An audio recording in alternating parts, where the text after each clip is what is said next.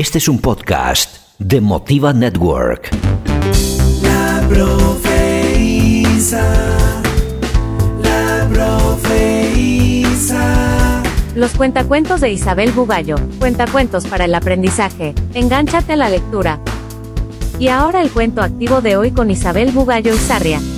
Quiero dedicar este primer programa a mis padres porque ellos siempre me apoyaron, ellos fueron quienes me llevaron al camino de la enseñanza y siempre valoraron mis cualidades y creyeron en mí. Hoy vamos a comenzar con uno de mis libros. Vamos a empezar con la clase de primero y el pirata Kiko. El libro que, como os decía, tiene como protagonistas a mis alumnos de España con quienes viví aquellos complejos meses de la pandemia. Ellos demostraron ser unos valientes, un equipo excelente que estoy segurísima de que creará un futuro mejor para todos nosotros. Así que, ya lo sabéis, la clase de primero y el pirata Kiko. Con ellos empezamos. ¿Preparados? Em, sí. Muy bien, vale, y acción. Breogán tenía una botella muy bonita con un barco dentro. El corcho era blanco y la base tenía el borde con burbujas. Nadie sabía cómo había entrado aquel barco allí. Breogán decía que había sido una bruja y que aquel era un barco pirata. Carlota, una compañera de clase de Breogán, no se creía esa historia. Ningún pirata se quedó sin barco por culpa de una bruja, les dijo. Carlota fue quien hizo ese regalo a Breogán por su cumpleaños. El capitán pirata fue el responsable de esa catástrofe porque no sabía leer, les comentó Carlota. Dana y Alexandra estaban de acuerdo con Carlota. Por su brillo diría que este barco salió del mar de las olas doradas, dijo Darien. Le llaman así porque las rocas son de oro y las grandes olas van raspando pequeñas partículas, les explicó. Sara Sofía se preguntaba qué fórmula pudo utilizar el pirata con tan mala fortuna para que su barco acabara en una botella. Todos fantaseaban imaginando lo ocurrido. Seguro que alguna fórmula mágica frustró la aventura del pirata, afirmó Sara Sofía. En algún lugar tiene que estar el pergamino con las palabras mágicas que redujeron el barco, dijo Sergio. Breogán miró bien dentro de la caja que guardaba el regalo, pero allí no había nada. El grupo estaba intrigado. Había que averiguar lo ocurrido. Hamza señaló la botella. ¿Habrá alguna huella que pueda indicar quién metió ahí dentro el barco? preguntó. Había que resolver ese misterio. ¿Cuáles serían las palabras que dijo el pirata para que su barco se volviera diminuto? Seguro que fue un error. Querían ayudarle a recuperarlo. Sergio Alejandro preguntó a Carlota dónde había comprado el regalo. En una tienda de antigüedades y al verlo de lejos parecía un juguete, le dijo. La mujer que les atendió les ofreció un reloj, pero el barco les atrajo más. Además, lo guardó en una caja roja muy bonita. A un kilómetro del colegio donde estudiaban había un kiosco en el que compraban el periódico. Los repartidores llegaban con paquetes que pesaban kilos. Cuando su madre llegó a casa con el periódico, Pablo leyó un anuncio y quedó ¡ah! sorprendido. Ponía se busca loro, color kiwi y barco pirata. Y firmaba Kiko. Rápidamente los llamó a todos. La noticia corrió como la pólvora. Pablo le dijo a Sergio y a Carlota. Carlota avisó a Alexandra, Paula, Alejandro y Bilal. Un pirata llamado Kiko estaba intentando localizar a su loro y su barco. Solamente había un problema. En el anuncio del periódico no pusieron ningún correo electrónico ni ningún número móvil para conectar con él. La clase de primero se movilizó para intentar comunicar con el pirata. Era complicado, porque no tenía el número de móvil, pero María tenía un plan que seguro funcionaba. El martes por la mañana lo iba a comentar a los demás. Seguramente el pirata estaba atento y mirando el periódico por si había alguna respuesta. Se reunieron en videoconferencia.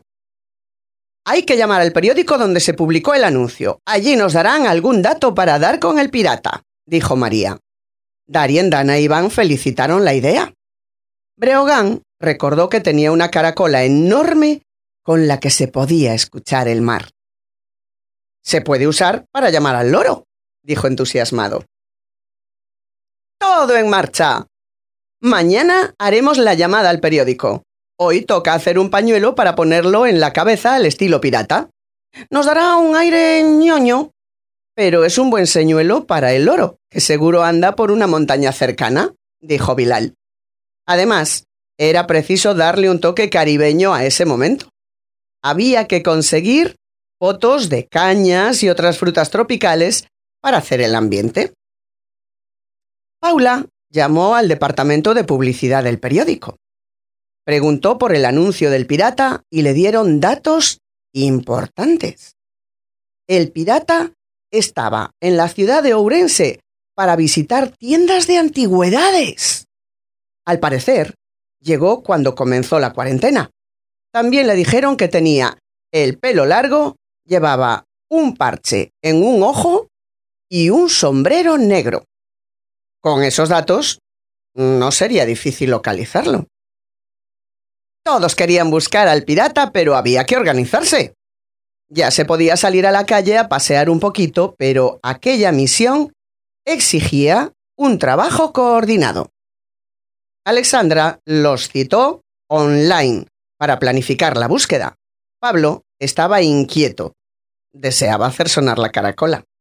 Breogán quedó en llevarla al parque aquella misma tarde. Por fin, se vieron en el jardín del Posío. Carlota, Pablo y Sergio estaban en la entrada sur. Alejandro, Darien, Breogán, Alexandra e Iván en la norte Hamza con Bilal, Sara y Adrián en la oeste. María, Paula y Ander en la este. Fue entonces cuando Pablo hizo sonar la caracola. Sara Sofía salió corriendo hacia el centro del parque y vio a Dana que llegaba con un loro color caqui en el hombro. Estaba sorprendida. De repente el pájaro gritó. ¡Capitán! ¡Capitán! Súbitamente todo empezó a dar vueltas y aparecieron en una isla en el medio del mar de las olas doradas. En la orilla de la playa vieron un pergamino. Lo cogieron y empezaron a leer. Carlota vio sus intenciones y corrió para detenerlos. Había que tener cuidado, ya que un error podía costarles un buen disgusto. Trabalenguas del tesoro. Tengo un tesoro en un tristras, un cofre lleno de oro en un tristras tres. Si lees bien, tuyo será. Lee mal y tu barco dentro de una botella acabará. La vista era maravillosa. Aprovecharon el improvisado viaje para visitar la isla. La isla más bonita que habían visto jamás. Estaban absortos y de repente Kiwi gritó de nuevo. ¡Capitán! ¡Capitán! Y así regresaron al parque con el pergamino. Sus padres les avisaron que habían visto a un hombre vestido de pirata camino de las Burgas. El pirata se llamaban Wilson Wilfredo Walter Wenceslao de los Arrecifes. Pero se puso Kiko porque sonaba más divertido. Cuando la clase de primero le dijo que iba a ayudarle, se emocionó y les explicó todo lo ocurrido. Kiko leía mal y por eso perdió su barco. Estaba avergonzado. Por fortuna, ellos leían muy bien, así que pidieron ayuda a Kiwi, que voló hacia ellos y gritó. ¡Capitán! ¡Capitán! En pocos segundos aparecieron de nuevo en la isla.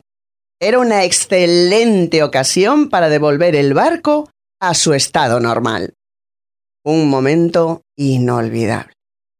El pirata estaba exultante y se acercó para expresarles su máximo agradecimiento. Entonces, Alex colocó la botella con extremo cuidado y leyó el trabalenguas. Tengo un tesoro en un tristras, un cofre lleno de oro en un tristras tres. Un barco enorme más grande que un yate apareció de repente y todos aplaudieron felices. Kiko volverá a surcar los mares, exclamó Dylan. ¡Aleluya, aleluya! gritaba el pirata al ver su barco. Nunca tuvo mejores amigos. Ellos eran los mejores ayudantes y sin duda su mayor tesoro. Este era el día más feliz de su vida. Hamza se puso a danzar y propuso organizar una fiesta. Llevarían comida hecha por ellos para gozar todos con la gastronomía de sus países de origen. Había que hacer una lista y buscar un emplazamiento. Hecho el plan, aprovecharon para zambullirse y gozar un poco del agua cristalina. Luego pidieron a Kiwi que les llevara a casa y así lo hizo. Sus padres esperaban en el parque. El pirata Kiko les había jurado por todos los calamares que sus hijos estarían de vuelta en 30 segundos. Y así fue. A ellos les había parecido un día entero, pero es que el tiempo en la isla era pura fantasía. El próximo objetivo era la fiesta, y Kiko prometió ir. La profe había elegido el lugar y ellos los platos. Solo faltaba saber el día y la hora. Las familias confirmaron que el sábado era buen día para la fiesta, así que hablaron con la profesora y ella les comentó que ya tenía el lugar para comer, bailar y jugar. Estaba pintando un cuadro. Era un gran jardín con juegos para los niños.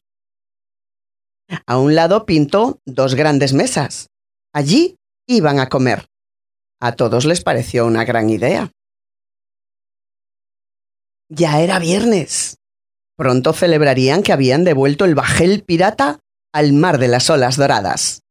El pirata Kiko estaba feliz. Envió un mensaje diciendo que llegaría puntual a la fiesta.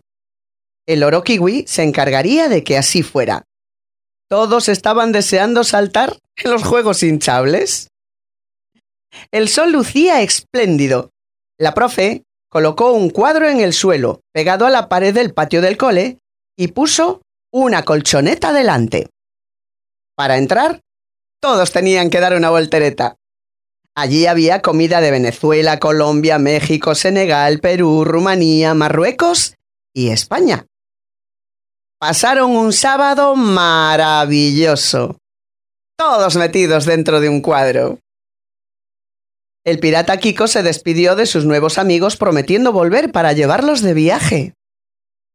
Soy un pirata y puedo tener muchos defectos, pero siempre cumplo mi palabra, aseguró. Un segundo después, el oro kiwi gritó ¡Capitán! ¡Capitán! Y ambos desaparecieron. Había sido un día genial. Pero... ¿Cómo hizo la profe para que su cuadro fuera tan real? Mm. Habría que investigar. Su pasión es enseñar, su talento escribir, divertirte y aprender a leer. Con la profe Isa lo puedes hacer. Hola, soy la profe Isa, enseñando a leer para ayudarte a aprender y crecer.